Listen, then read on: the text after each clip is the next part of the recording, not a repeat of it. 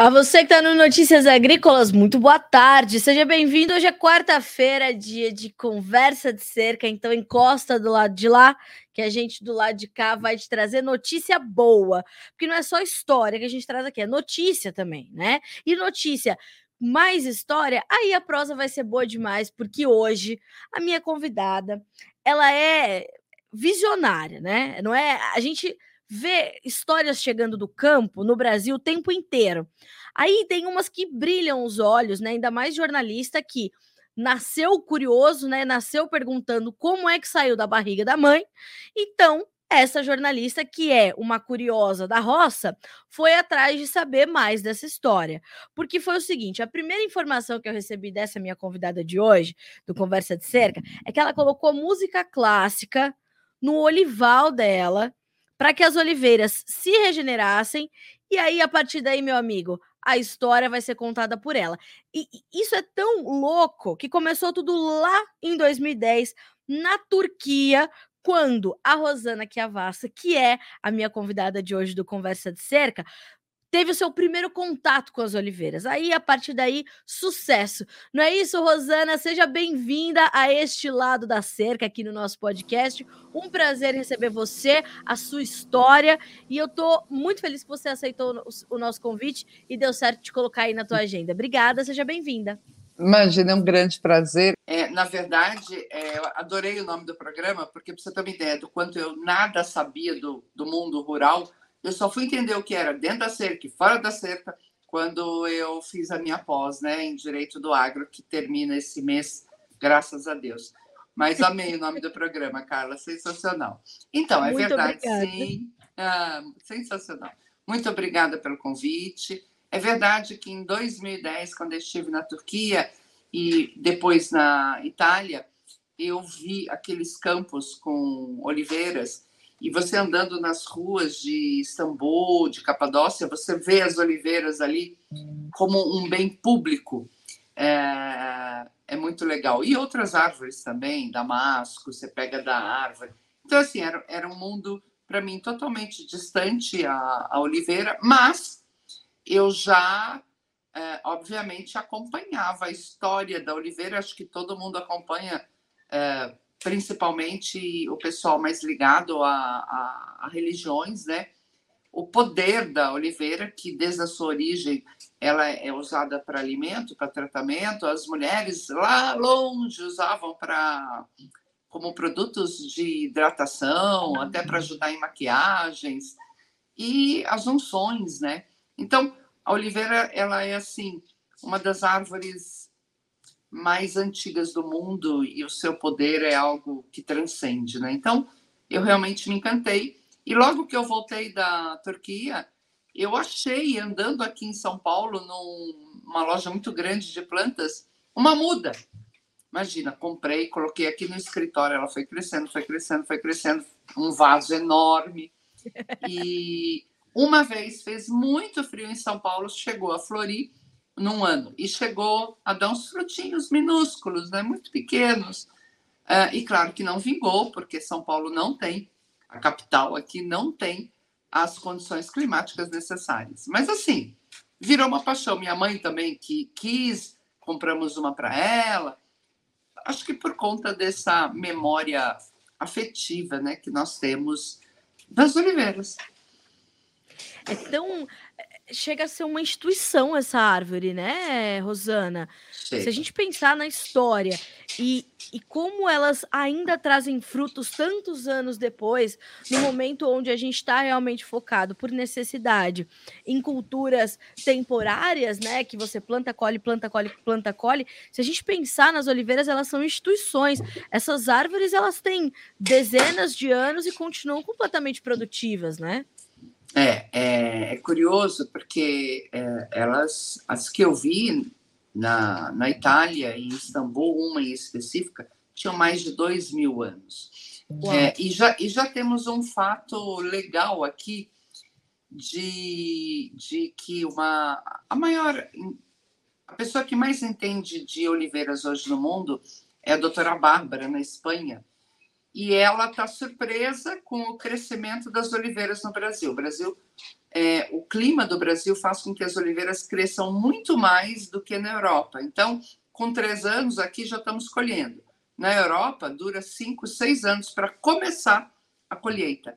Então, a gente sabe que as oliveiras no Brasil talvez não tenham a duração das oliveiras na Europa. Mas 500 anos, mil anos, tá bom, né, Carla?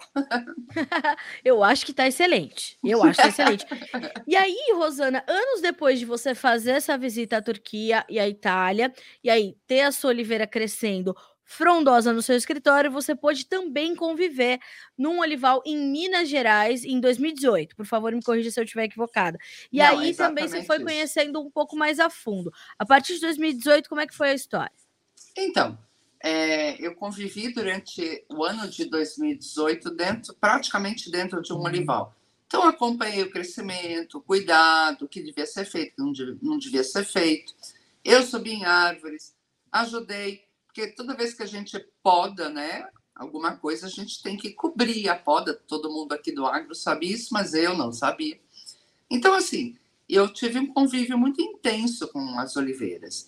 E se eu já era apaixonada, fiquei mais ainda é, com é, é, é, esse fato novo que era acompanhar uma cultura. Porque a gente, nós aqui da, do cimento, a gente só pega no supermercado, né?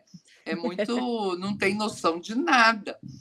E, então, aí quando, quando parou esse convívio com esse olival, nossa, eu, eu fiquei muito louca, eu queria as oliveiras, eu queria as oliveiras.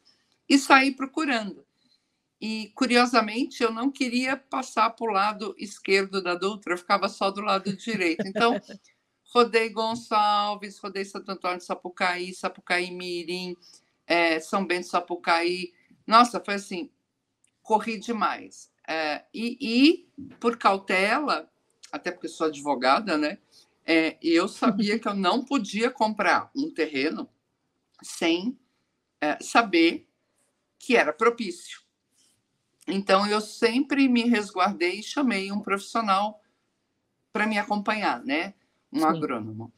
É, então, assim, corri, corri, achava a terra, não dava certo, não, a terra não estava no, no, num local legal, não tinha as condições, ou o proprietário começou a viajar na maionese com preço, aquelas coisas todas. Até que eu tive que cruzar a Dutra. E quando eu tive que cruzar a Dutra, acabei é, sendo chamada para uma propriedade em Maria da Fé, pelo agrônomo que estaria me acompanhando, e é onde eu estou hoje, né? Assim, eu cheguei, eu olhei, eu vi as oliveiras é, e falei, é aqui, né? Porque eu, eu ainda estava sendo abençoada, Carla, porque no meu projeto eu ia começar a plantar as oliveiras, então eu teria um delay de três anos para conseguir uma produção. Imagina, com oliveiras já, hoje elas estão com uma média de 20 anos, né? É, falei, não, é aqui mesmo. E eu confesso que, sendo do cimento, eu nem me atentei, ou, ou não entrou no cérebro, diante do desejo, que ali não tinha nenhuma enxada, mas não tinha nada. Era somente as oliveiras. Né? Ai, ai, ai. É, então, né? Então. Aí depois eu fui aprendendo que o nome de fazenda deveria ser fazendo, né, Carla?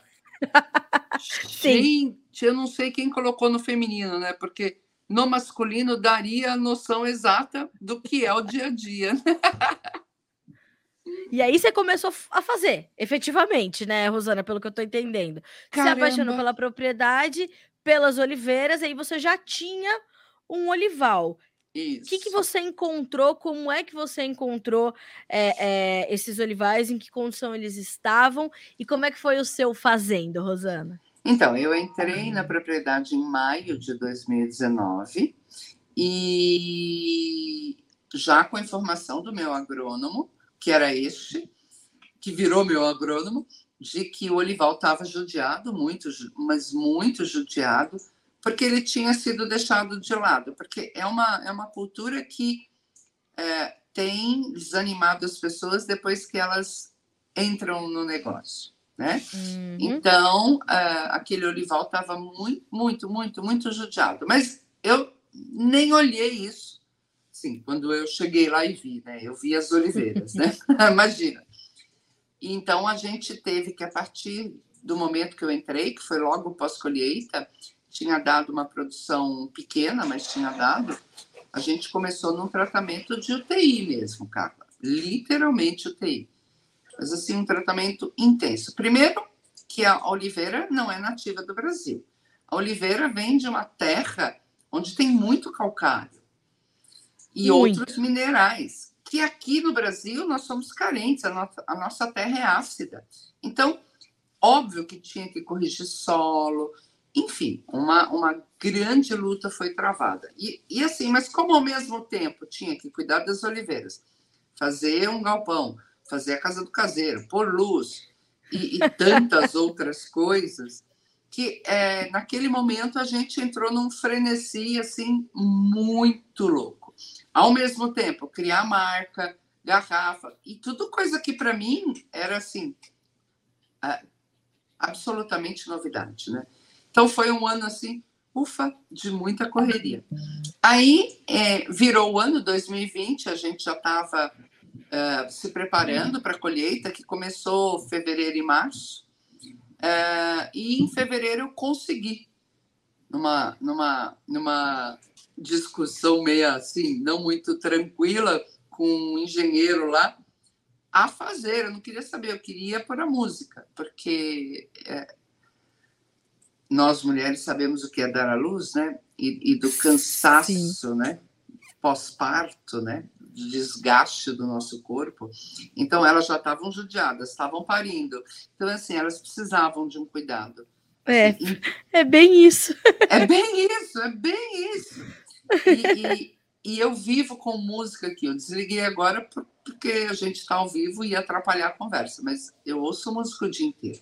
A música, para mim, tem um efeito de, de sair do estresse, né? Assim, ela, ela me ajuda demais.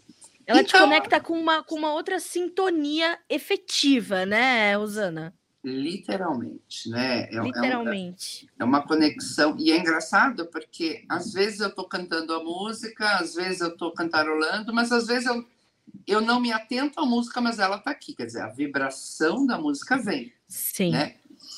E, e, e, fui descobrindo um monte de coisa. Então, eu coloquei a música e a, as caixas, a, você imagina, achar a caixa, tudo. A fiação é subterrânea. E aí eu precisava de um pendrive com música clássica. E para fazer um pendrive com música clássica? Meu, e eu confesso que assim, eu com tecnologia, a gente anda bem no, uma do lado da outra, mas no paralelo, entendeu? Nunca se cruzam quase. Nossa, como é difícil. Gente, eu tenho muita dificuldade. Então, é, consegui uma alma santa que falou: não, eu vou gravar um pendrive para você. E baixou. E aí ficou, ficou lá.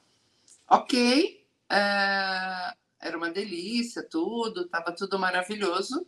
E naquele ano de 2020 fez uma estiagem muito grande, como está acontecendo agora. É, e, assim, para surpresa de todo mundo, em, dois, em novembro eu tive uma, uma mini safra. E foi assim, ninguém acreditava, né? Porque por conta da estiagem, a, a, a colheita antecipou para todo mundo. Sim. Mas, enquanto eu colhia em novembro, os outros começaram a colher em janeiro. Ah, e, olha aí. É, e foi esse azeite que foi premiado em Nova York, em Paris, na Cordon Bleu, e.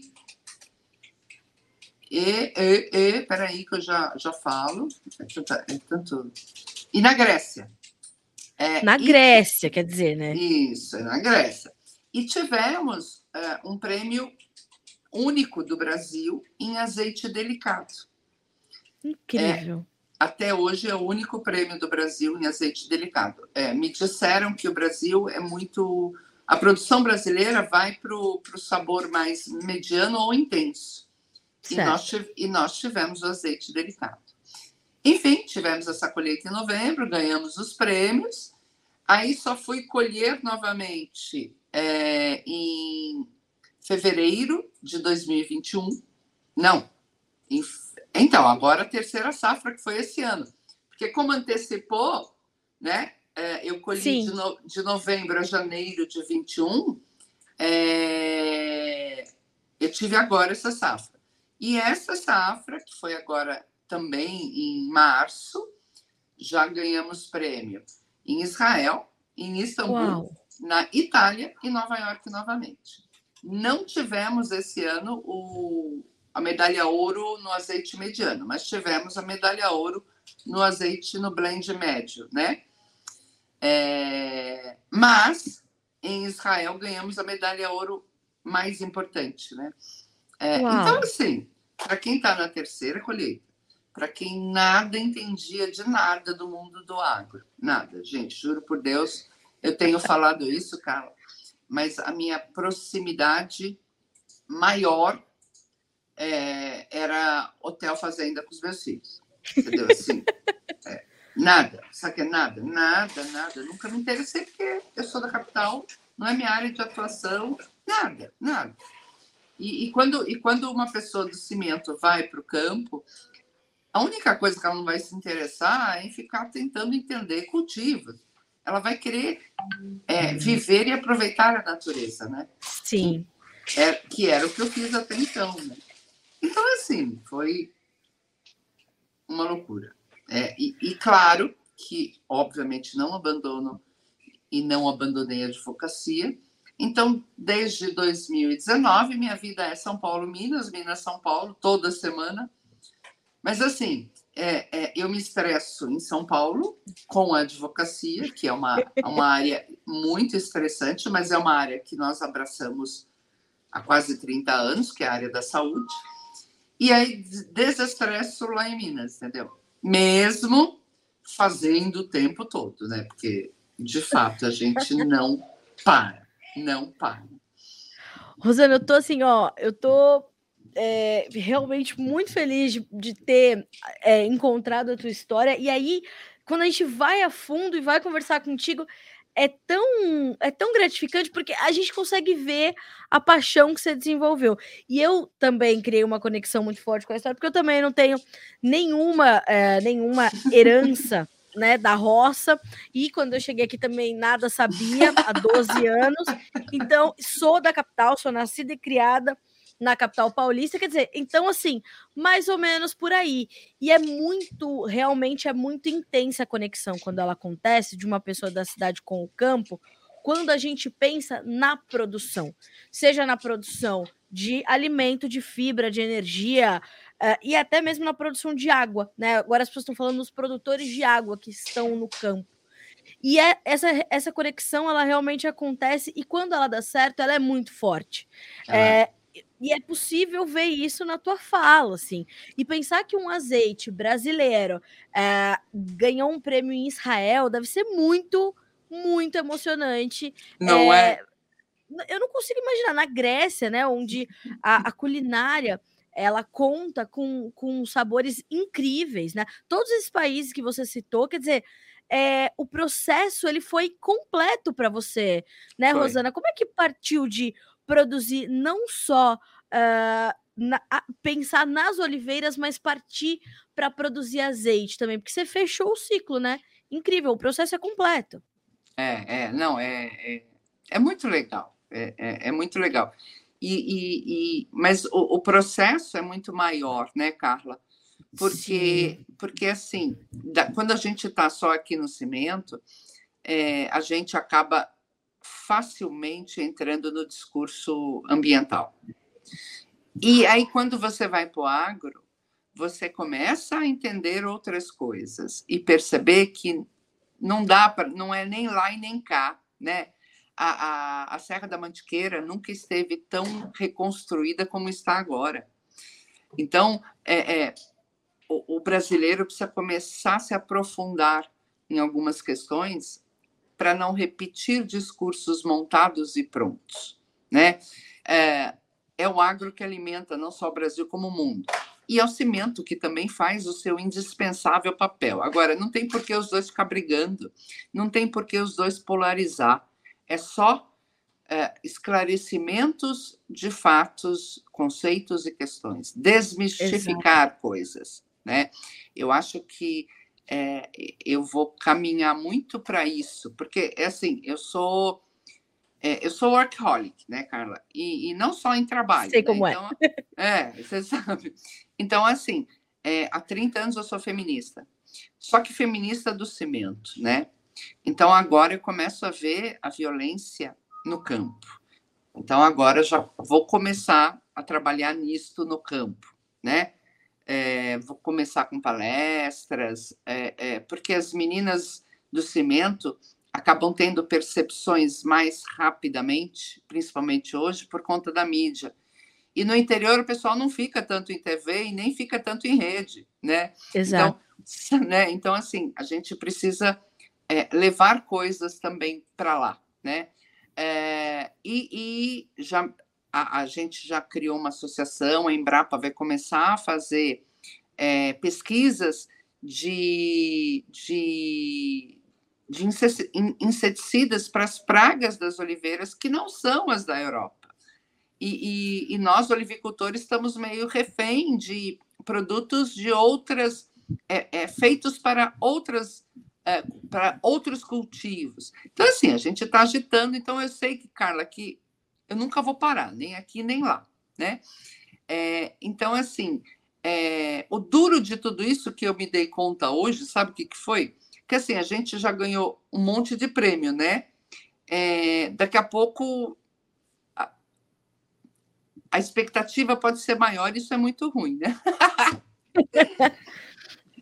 Mas, mas é, é maravilhoso, é, é, é, um encantamento, né? Eu acho que assim, é, eu brinco que o meu terapeuta fala assim, que eu fui uma das únicas pessoas que ele conhece que passou incólume emocionalmente pelo Covid. Porque realmente, eu estava sempre lá, entendeu? Aqui trabalhando como uma louca, e lá é, não, não, não tinha aquela neura que teve, né? Porque Sim. eu estava no campo, era diferente. É, é, é, é diferente. Uh, é, é muito diferente. É, eu sou uma jornalista do agro, mas eu estou muito conectada com a minha redação, que fica em Valinhos, no interior de São Paulo. Ah, tá, é, tá. é, então assim, é, o tempo todo eu estou aqui. Eu falo que aqui o, o, João Batista Olive, que é o fundador desse site, Rosana, ele fala: Ô Carlinha, vou começar a descontar na folha do pagamento o aluguel. Porque você abre e fecha, não tem a menor condição. E eu, é, quando cheguei aqui, eu, eu falei mais ou menos, né? Falei, vou fazer a minha carreira aqui dentro. Daqui para frente, eu preciso ser jornalista. Quando eu cheguei, eu era uma, uma garota formada em jornalismo, né? E eu dizia, aqui, bom, me abriram a porta, então aqui eu vou virar jornalista. E o que eu pude perceber, o site comemora 25 anos esse ano, a gente fez um, um, um estamos produzindo conteúdos especiais, naturalmente. E uma das perguntas que a nossa equipe fez para nós, colaboradores, foi, né? Por que, que você é notícias agrícolas, né? O que te faz ser notícias agrícolas? Quando eu fui pensar nessa resposta, Rosana, eu fui tão além, que eu fui pensar como o campo, é, junto com o cimento, claro, porque eles precisam, eles são é, órgãos de um mesmo corpo e um precisa do outro, uh, como eles juntos é, podem nos trazer valores incríveis, insuperáveis, né? Os valores que vêm do campo, as experiências, as vivências que vêm do campo, elas criam essa energia diferente. Então, quando a gente consegue estar no campo, quando eu consigo ir conversar com os produtores rurais, quando eu consigo pisar na terra e, e sentir o cheiro das coisas e, e, e, pegar numa planta de soja, numa planta de café, ou, né, isso é completamente diferente. Cria uma, uma vivência completamente diferente. Eu tô vendo que o Márcio Ueno tá nos acompanhando. O Márcio, ele é neto da dona Tsuyako. Ela tem, Rosana, 98 anos. Ela tá lá Uau. em Açaí, no Paraná. E eu faço um programa aqui no Notícias Agrícolas que chama Bom Dia Agronegócio. Todo dia, 8 e meia da manhã, tô ao vivo nas redes sociais, falando de soja, de commodity, de mercado financeiro.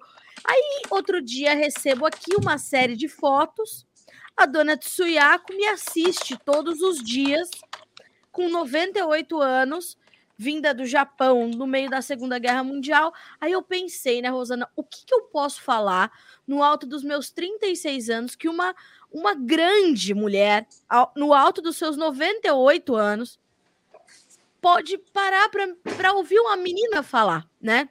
De coisas que ela já viveu, o quanto eu tenho de idade. Aí quando eu encontro pessoas como você, eu penso, caramba, olha como tem mais pessoas como Sim. eu aprendendo Sim. com o campo. Não é Sim. incrível o que, o que o campo nos traz de conhecimento, Rosana? Quando foi que você pensou em botar música para as oliveiras e elas te darem resultados tão incríveis como esse? Não, é, é, nunca pensei, jamais, jamais. E, e ano, ano passado eu resolvi profissionalizar a questão da música, porque estava no empírico, como eu te falei. E aí vai mudando os pendrives, porque, né, é, todo dia as mesas. Elas né? cansam, né? Não, e os funcionários também, né, Carla? Sim. E então eu consegui achar um musicoterapeuta que trabalha com humanos, que topou, topou o desafio. E este ano nós começamos, profissionalizamos no sentido de um, de, um, de um programa. Então, este ano nós começamos é, esse programa que tem quatro estações. Então, eram músicas pós-parto, é, músicas para a florada, música para frutificação e música para colheita, né?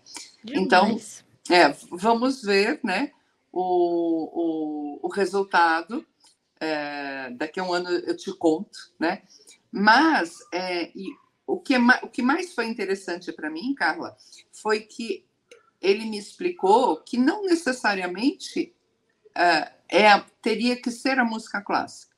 Na verdade, são vibrações musicais que podem ser encontradas em outros estilos também de músicas, né?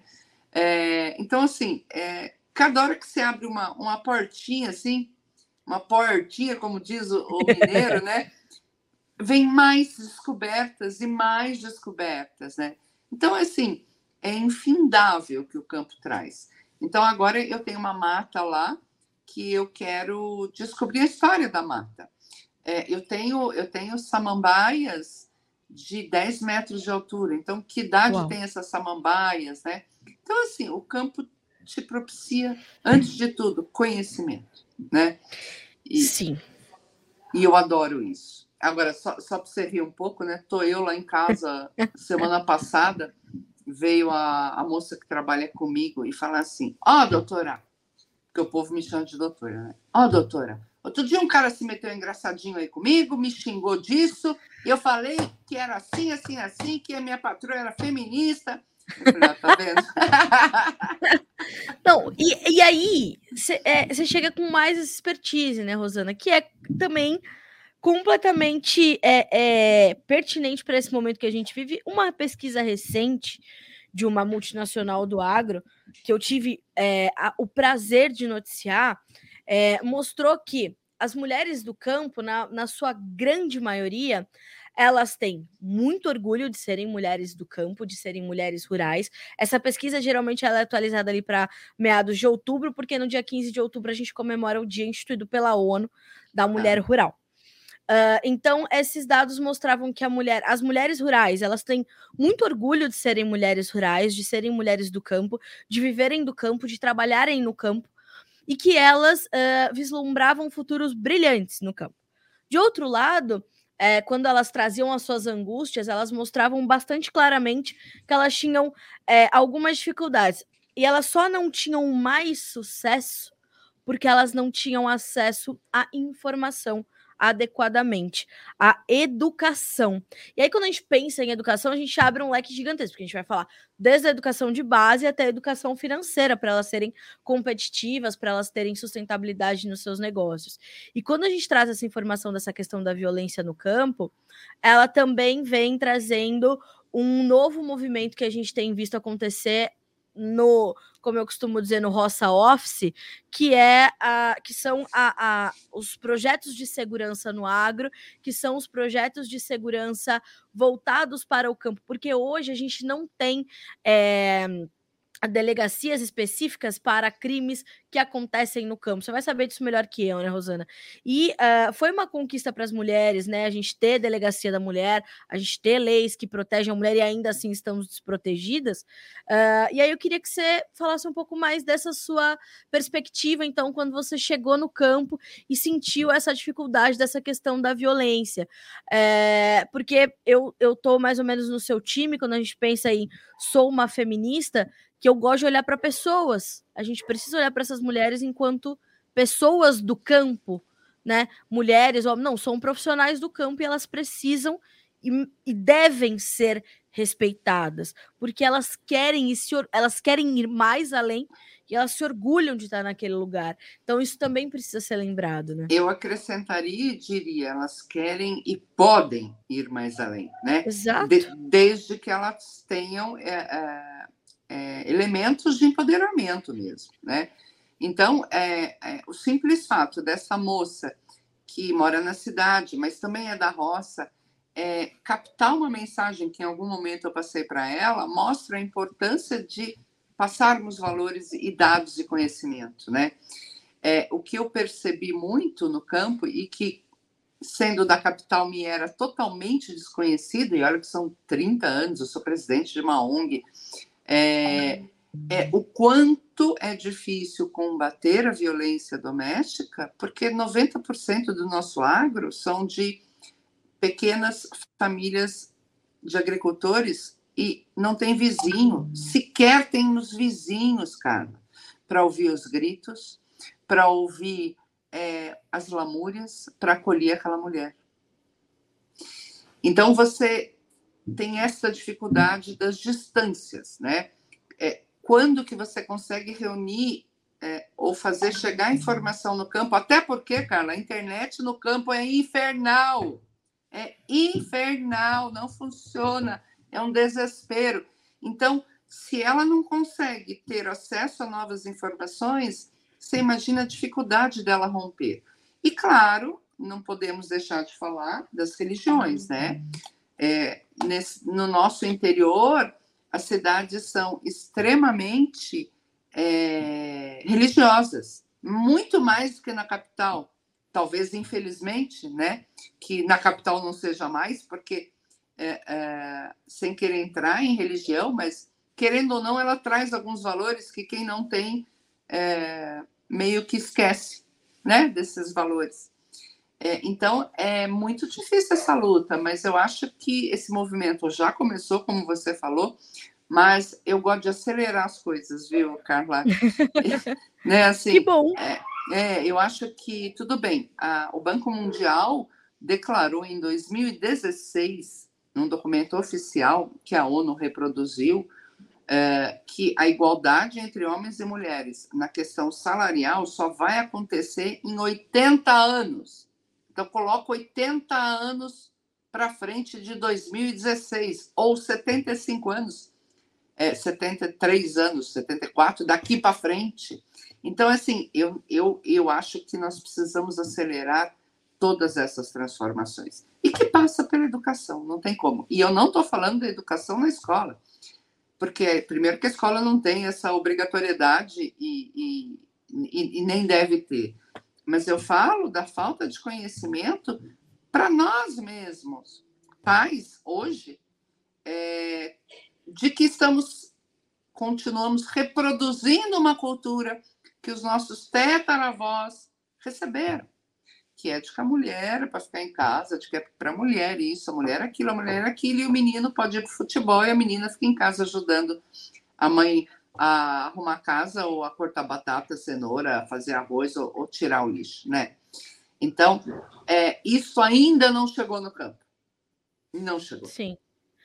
Rosana, perceba Carla, como a gente... Carla, pois não? Carla, eu vou... Eu sou ser humano, então eu vou fumar, tá bom? Eu tenho defeitos. tá bom? Por favor, fique à vontade. Rosana, olha só como a gente consegue voltar para o começo da nossa conversa. A, as oliveiras, elas não iriam vingar no Brasil, elas não foram feitas para um país tropical e elas se adaptaram, elas se evoluíram, elas se encaixaram, mas sem é, estarem encaixotadas, né? Uh, e elas encontraram o espaço dela porque estavam livres, provavelmente. Porque encontraram estímulo, porque encontraram correção é, aonde deveriam ser corrigidas no sentido de direção, né? e tendo ao seu lado é, profissionais que olhassem para elas com acolhimento, que foi o seu caso, para aquele olival muito judiado que você encontrou em Maria da Fé, que também não poderia ter outro nome a cidade. não. Como, né? Como as coisas se encaixam, né? Como os conceitos são semelhantes dentro da tua caminhada, dentro da tua jornada, não? Não tenha dúvida. Na verdade, no, na área do direito, é, eu abri uma área no direito brasileiro, a área da saúde. Então, há 30 anos é, que eu trabalho na área da saúde contra operadoras e contra governo, tentando favorecer a concessão de tratamentos, né? Então, assim, eu acho que é, minha história é abrir porta, né? Meu nome e meu apelido deve ser abrir por portas, né? eu tenho, eu tenho a primeira e única, a primeira sentença, única não, a primeira sentença do Brasil que me dá o direito a uma morte digna. E você não tem noção, quando isso foi divulgado, o tanto que eu apanhei e recebi aplausos, né? Porque, claro, ninguém é obrigado a pensar como o outro, né? Mas todo mundo tem que pensar em tudo e aí decidir, não é? é então, meu nome é Abre Portas. Então, eu acho que a música vem acompanhando esse caminho, né? É, é muito legal. E, e, e, você já viu a minha garrafa de azeite? Eu vi pela, eu vi assim, vi pelo Instagram. Então, eu eu tinha que sair daquela daquele estilo de garrafas do azeite brasileiro e, e mesmo do estrangeiro que segue um padrão assim, né? Por que, que a gente precisa viver em caixinha, Carla? Então, é, é, essa garrafa é muito usada na, na França, no sul da França, para vinhos brancos. É, porque é isso, ninguém precisa ficar em caixinhas. É que o, o, caixinhas é muito cômodo, né? Você já deve ter lido o discurso de Etienne. Etienne é de 1432, se não me falha a memória, o discurso dele. É, ele foi o guru de Maquiavel, né? E, e ele fala o quanto o povo, na época, o povo francês, o povo o, o, o, o, povo que ficava nos burgos refém dos senhores feudais, o quanto aquele povo preferia, mesmo sabendo ser o, o, o boss é, carrasco, ditador, eles preferiam ter isso para ter um mínimo de segurança. Então, há uma comodidade em tudo ainda que nós precisamos romper. Né? É, comodismo só atrasa, só atrapalha. Então, tem que tentar, tem que inovar, tem que arriscar, tem que. Entendeu? Porque senão a gente não acelera as coisas, a gente não faz a coisa é, mudar. É, não vou nem falar evoluir, porque é muita pretensão, mas mudar, né? Opções. Sim. Opções Sim. de tudo, de vida, de tudo, de tudo. Você falou sobre passar incólume pela pandemia, né? É, eu também via é, meu Deus, respeitando tudo o que aconteceu, né? Mas onde não havia necessidade de uma histeria coletiva, que eu dizia, gente, calma. Porque se a gente realmente não, não tentar é, se blindar um pouco da informação, principalmente a mal veiculada, a gente vai ter uma dificuldade imensa de avançar e de passar por isso. Então vamos juntos, todo mundo ficar calmo, vamos entender tranquilidade, vamos entender que vamos ter que passar por isso da melhor forma possível, né?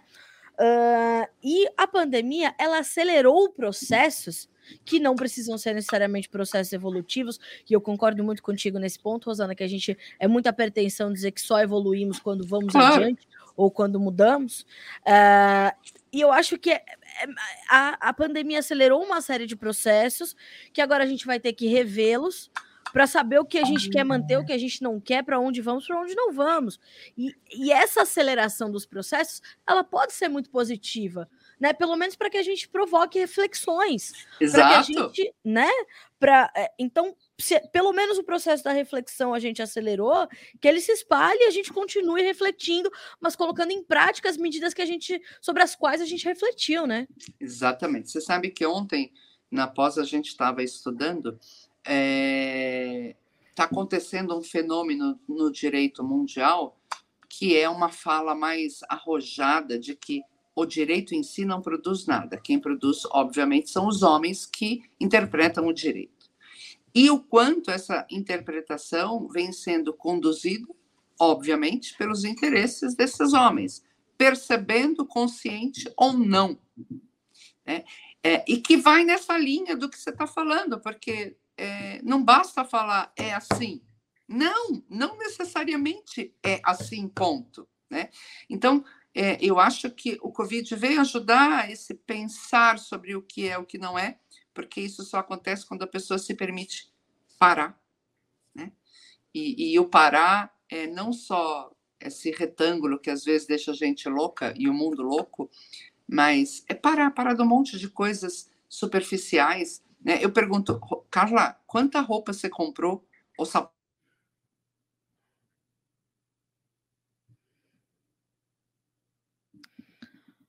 A gente perdeu ah, um tiquinho só. Ah, agora sim. Agora voltamos, Voltei. Rosana. Então, é, eu praticamente não comprei nada. Eu comprei, na verdade, uma calça jeans na pandemia. É, e aí você começa a perceber outros valores. Né? Então, quando você fala que deve haver uma reflexão, eu espero que realmente ela esteja acontecendo individualmente para todo mundo.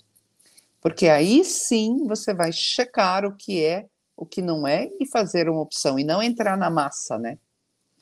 Eu acho que esse é o grande problema da nossa atualidade é a massa, é a informação não responsável e essa condução de massa, né?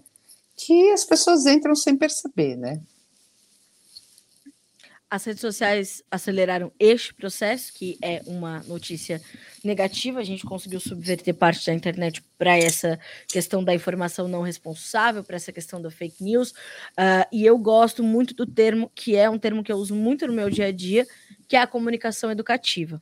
Trabalho, sou uma entusiasta da comunicação educativa. Acho que a educação é a base para a gente começar a virar as chaves e aí sim começar a trilhar caminhos, né?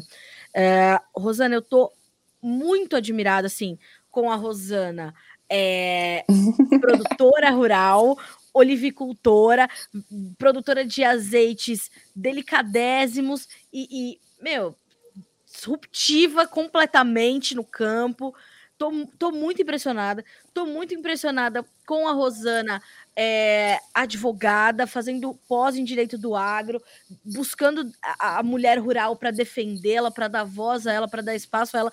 Eu estou muito admirada com a Rosana, é, que falou para mim, Carla, sou ser humano, vou fumar. Amei. E assim, eu estou muito, muito grata. Assim, eu falo que a minha construção aqui no Notícias Agrícolas é a construção das histórias que eu posso contar. Então, esse é um dos episódios mais incríveis que eu já fiz aqui no Conversa de Cerca. Eu tô realmente muito feliz por você ter aceito meu convite, por ter te encontrado tão rapidamente, né? Você rapidamente me respondeu. Obrigada, Rosana. Obrigada por essa quarta-feira incrível. Um dos pontos mais altos da minha semana até agora foi esse podcast de hoje. Obrigada demais. Imagina, eu que fico emocionada porque eu sou bem mais, eu tenho bem mais idade que você e numa construção, para você ter uma ideia, né? O, quando meu filho, o primeiro filho tinha uns 5, 6 meses, ele foi o garoto propaganda da campanha Licença Paternidade na Constituinte. Então você imagina, né? Então na Constituinte nós mulheres estávamos lutando por nós mulheres e Sim. pelo direito dos homens de pois é. usufruir é. a licença paternidade. Mulher é assim.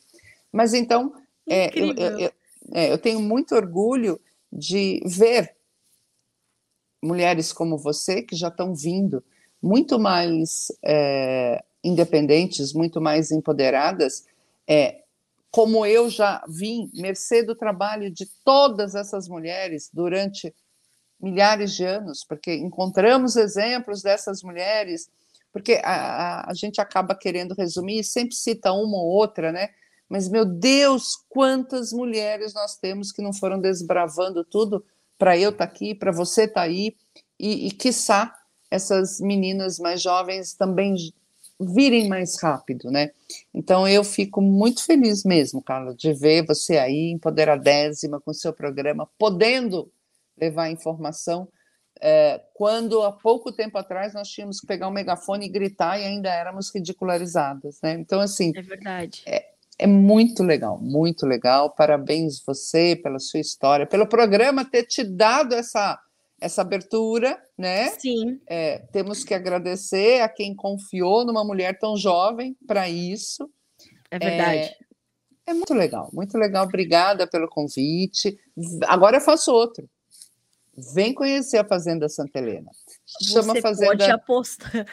Venha. Eu sou espalhada, Rosana. Eu sou espalhada. A minha mãe, a minha mãe, ela assiste qualquer coisa. Se eu vir aqui contar piadas, ela vai assistir. A minha mãe, minha mãe é uma entusiasta do agro também por minha, né, por, por osmose junto comigo, e ela assiste tudo. Então, assim, quando ela não gosta, ela fala, não gostei, não foi bem, e ela fala que eu sou espalhada. Ela fala, você Carolina, pelo amor, porque meu nome é Carla Carolina. E aí, quando ela precisa dar uma bronca, ela já vem com Carolina, pelo amor de Deus. Você é espalhada. Mas, Rosana, eu vou eu vou, eu vou. E eu quero contar mais histórias agora com imagens das oliveiras. Como eu falei, são grandes instituições. E isso é que você disse agora, Rosana, é completamente importante. assim. Essa, essa estrada pela qual eu caminhei foram mulheres como você que pavimentaram, mas também como mulheres que a gente tem aqui dentro. Hoje a gente tem um time que é majoritariamente feminino, não porque sim, mas porque fomos também abrindo esses espaços. E quando eu cheguei, é, eu era a única mulher do time mas eu nunca fui limitada a nada. Eu sempre fui muito estimulada. O João Batista Olive, que é o fundador desse site, e hoje tem a liderança do Daniel Olive, que é filho dele, é o diretor uh, do site, e o meu chefe de redação, que é o Alexander Horta, são meus grandes mentores, os três. Uh, e eles, sem, nunca, eles falam, não, porque não tanto para fora daqui quanto na frente da câmera, atrás dela, eu sempre fui tratada com muito respeito e sempre fui muito estimulada, porque pude caminhar por é, é, estradas que foram pavimentadas por você, pela minha mãe, que me criou só, porque meu pai morreu, eu tinha um ano, então minha mãe é Uau. é outra mulher completamente empoderada de um, uma trajetória incrível. É, e talvez essa coragem que eu tenha de falar certas coisas aqui, que às vezes, como eu falo, minha mãe fala, Carolina, você é espalhada, mas é porque ela me ensinou a ser muito fiel aos meus valores e às coisas que eu dizia. Por isso que as histórias se cruzam. Mais uma vez, Rosana, obrigada por trazer tanto. Ah, engrandeceu esse podcast. Estou realmente muito feliz. Não vejo a hora de chegar a Maria da Fé. Venha para Maria da Fé, faço questão. É, a fazenda chama Santa Helena em homenagem à minha mãe, que está viva. E lá, claro, eu tenho o São Francisco em homenagem ao meu pai, Francisco. É, e eu faço questão, eu vou estar lá para te receber, para a gente ver, porque Maria da Fé, guria, é assim, uma, um, um canto à parte. É, ela tem uma energia, ter, eu não sei se você sabe, é a primeira faculdade de holística do Brasil, está lá. Ah, e, é? É. E Maria da Fé é extremamente católica, é uma graça a, a, a fé que eles têm. E, e na Losogofia, Maria da Fé é uma das sete cidades sagradas do Brasil. Então, é assim, você tem que ir, não só, obviamente, na Santa Helena, é, mas a cidade. A cidade merece, merece ser visitada. Tá bom? Que delícia. Rosana, muito muita saúde para você continuar essa trajetória incrível. Estaremos juntas com certeza em mais oportunidades. Bom trabalho para você que segue aí no cimento, mas sei que já já você corre para a roça, para ficar perto das suas oliveiras e continuar trazendo boas notícias para o agro do Brasil, para o Brasil enquanto nação, porque você é uma cidadã admirável. Obrigada, viu, Rosana? Até a Obrigada. próxima. Um abraço para você. Um beijo, obrigada. Um beijo. Entendam o que é o Conversa de Cerca neste momento, senhoras e senhores. Eu tô ali porque, como eu falei, sou uma jornalista curiosa, sou fuçada, uh, é o meu trabalho ser curiosa. Uh, e encontrei a história da Rosana. Aí, o que, claro, mais me chamou a atenção, nada ou 95% da conversa que nós tivemos aqui, eu, não sabia de nada. O que eu sabia é que ela, com a sua cabeça completamente fora da caixa, colocou caixinhas nos, no, na, no, no olival dela, regenerou essas oliveiras e começou a ser premiada pelo seu azeite. Pensa que pensa um azeite brasileiro ser premiado em Israel, pois a Rosana conseguiu. Azeites delicados, o Brasil não tinha prêmios para azeites delicados, tínhamos para sabores médios, intensos. A Rosana conseguiu o prêmio para o azeite delicado. Então, senhoras e senhores, é esse tipo de coisa que eu trago para conversa de cerca. É gente que pensa fora da caixa. Eu falo isso um episódio sim, o outro também. Então, para você que quer ver os outros episódios ou ouvir os episódios do Conversa de Cerca, todas as quartas-feiras às 15 horas, horário de Brasília. A gente está aqui ao vivo. Mas se você quiser ouvir o que a gente já produziu, estamos em todas as plataformas de áudio e também pelo YouTube, no canal do Notícias Agrícolas, o Notícias Agrícolas Oficial. Você pode se inscrever lá pelo nosso canal, certo? E ter lá a nossa playlist, bota para rodar, vai ouvindo, ou pelo nosso noticiasagricolas.com.br, ali tem uma página só do Conversa de Cerca com todos os episódios. Fechado? A gente se encontra de novo quarta-feira que vem. Até mais.